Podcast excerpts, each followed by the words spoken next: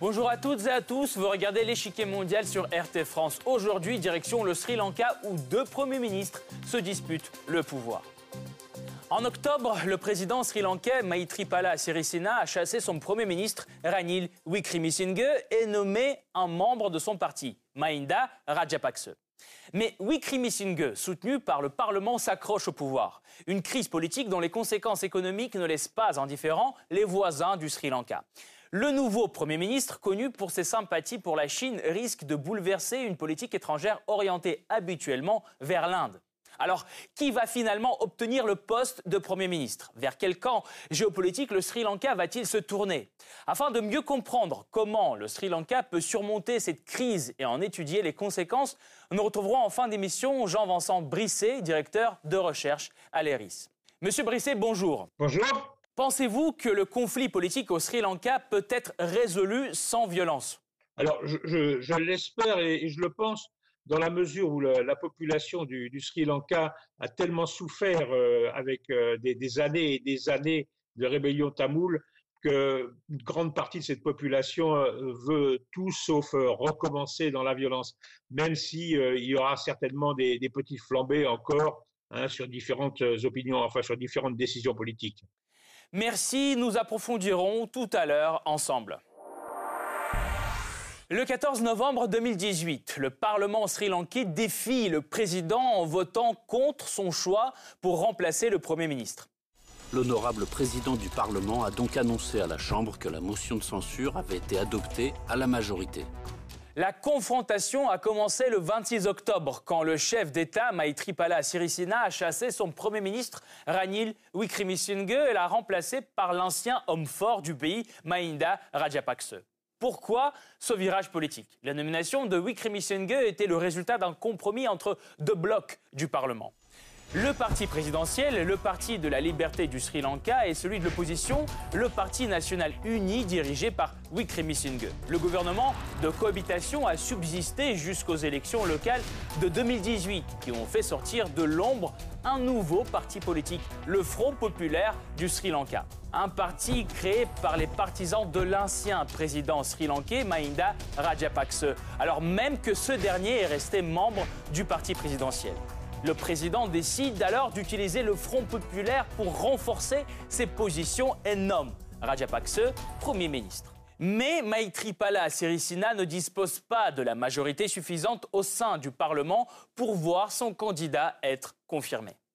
Un obstacle qu'il pense pouvoir surmonter en prenant des mesures urgentes. Le président de la République socialiste démocratique du Sri Lanka, par la présente, dissout le Parlement et fixe le cinquième jour du mois de janvier 2019 comme date d'élection des membres du Parlement.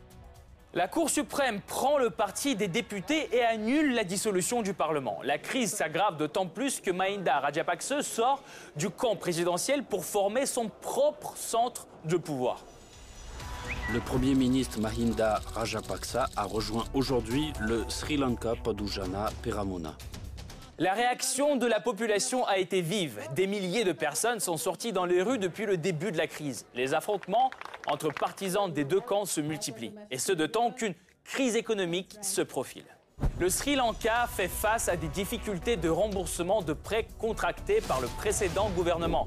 Aujourd'hui, la dette représente 77% du PIB, soit 55 milliards de dollars. Le pays devra s'acquitter d'une échéance de près d'un milliard de dollars début janvier 2019. Or, la roupie sri-lankaise a cette année perdu environ 15% de sa valeur. L'île se retrouve donc au bord de la faillite. Les problèmes financiers et le chaos politique ne sont pas uniquement le fruit d'un conflit interne du pays. Le Sri Lanka reste convoité par la Chine et l'Inde qui mènent une lutte d'influence depuis déjà deux décennies. Après son indépendance en 1948, le Sri Lanka établit des relations étroites avec l'Inde. Les affinités historiques et culturelles facilitent le dialogue et permettent à New Delhi de devenir le partenaire numéro un de l'île pour les décennies à venir. Mais la situation change dans les années 2000, l'influence chinoise grandissant. L'orientation du Sri Lanka change lors de l'arrivée au pouvoir en 2005 de Mahinda Rajapaksa, partisan d'un rapprochement avec la Chine. Pendant ces dix ans de présidence, la coopération avec Pékin se développe vite. Les investissements de Pékin affluent et les secteurs de la construction et des transports fleurissent. La coopération militaire entre les deux pays se renforce aussi. Grâce à la livraison d'armes chinoises, Rajapaksa réussit à mettre fin à la guerre civile contre les rebelles séparatistes, les Tigres tamouls. La méthode dure du président a suscité beaucoup de critiques de la part de la communauté internationale. Tout change en 2015 après l'arrivée au pouvoir du président Sirisena et son premier ministre Ranil Wickremesinghe. Le pays freine les relations avec la Chine, renforce celles avec l'Inde, le Japon et Singapour. Le nouveau gouvernement fait aussi nombre de pas en direction de l'Occident. De leur côté, les États-Unis annoncent un programme d'aide financière d'environ 500 millions de dollars pour la construction de routes et l'amélioration de la gestion des terres.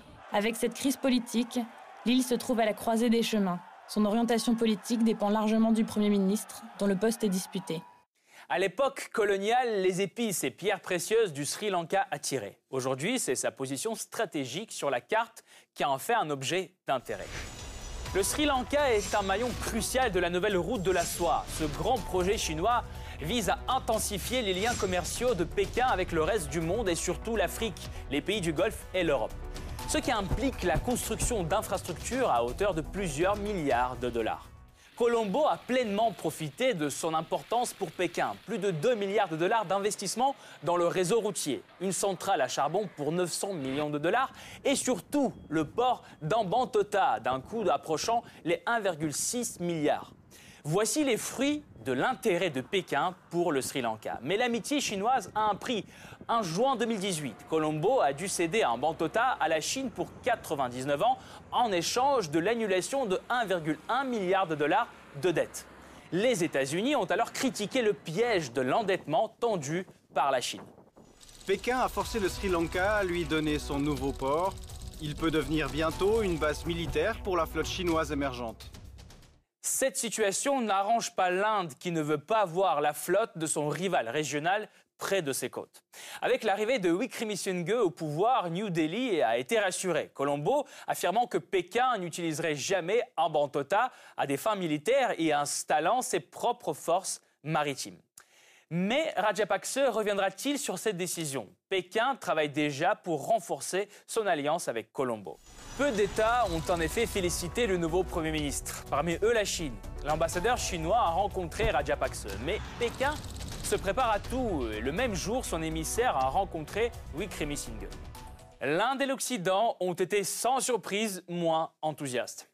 Nous appelons le président, en consultation avec le président du Parlement, à convoquer le Parlement et permettre aux représentants du peuple sri-lankais démocratiquement élus d'assumer leurs responsabilités et de nommer le chef de leur gouvernement. La décision du président Sirisena risque de miner la confiance publique dans les institutions démocratiques du pays et aggrave encore la crise politique et économique dans le pays. En tant que démocratie et voisin amical, nous espérons que les valeurs démocratiques et le processus constitutionnel seront respectés. Contrarier ces derniers pourrait coûter cher à Colombo. Face à l'actuelle crise, les États-Unis ont annulé leur programme d'aide au développement des infrastructures de 100 millions de dollars. Le Japon a retiré une proposition de près de 1,4 milliard de dollars pour un nouveau chemin de fer. L'Union européenne menace d'annuler les privilèges d'accès au marché européen actuellement en place pour Colombo et envisagerait même des sanctions selon certaines sources. Ces pressions forceront-elles le président à faire des concessions à ses rivaux? Pour mieux comprendre les enjeux de la confrontation au Sri Lanka, nous rejoignons Jean-Vincent Brisset, directeur de recherche à l'ERIS. Monsieur Brisset, étant donné que la lutte de pouvoir s'intensifie, qui a le plus de chances d'accéder au poste de Premier ministre? Mahinda Rajapakse ou Rainil Wickremesinghe? Alors, euh, pour le moment, je pense que c'est encore difficile à le dire parce que euh, le président Syrizena a quand même euh, une possibilité aussi, euh, serait de ne pas dissoudre le, Parlement. Hein, et dans ce cas-là, on repartirait sur quelque chose de plus normal comme, processus. Il y a aussi la possibilité d'annoncer des élections, mais plus tardives que celles qui auraient été imposées par une dissolution du Parlement. Rajapakse est sorti du parti présidentiel pour euh, prendre la tête euh, d'un nouveau parti politique, le Front populaire du Sri Lanka, il s'appelle. Est-ce que euh, cela veut dire que Rajapakse a la volonté de reprendre à nouveau la tête du pays? S'il a créé ce parti, c'était certainement pas pour euh, s'isoler et se bloquer dans l'opposition. Donc, euh, il a effectivement cette, euh, cette volonté de rester, de, prendre, enfin, de rester comme, comme premier ministre.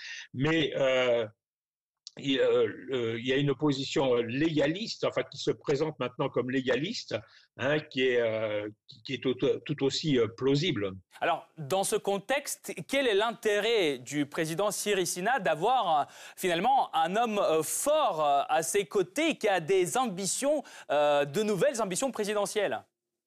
Ben, je, je, crois que le, problème du, euh, du, Sri Lanka, mais depuis, euh, depuis très longtemps, c'est cette dualité, cette, cette, ambiguïté entre la position du Premier ministre et la position du président, euh, qui sont tous les deux avec une égalité, de, une sorte d'égalité de, de, puissance et de, de, capacité de décision et qui arrivent souvent à avoir des, des oppositions l'un avec l'autre, à moins d'être très très liés par un pacte au départ.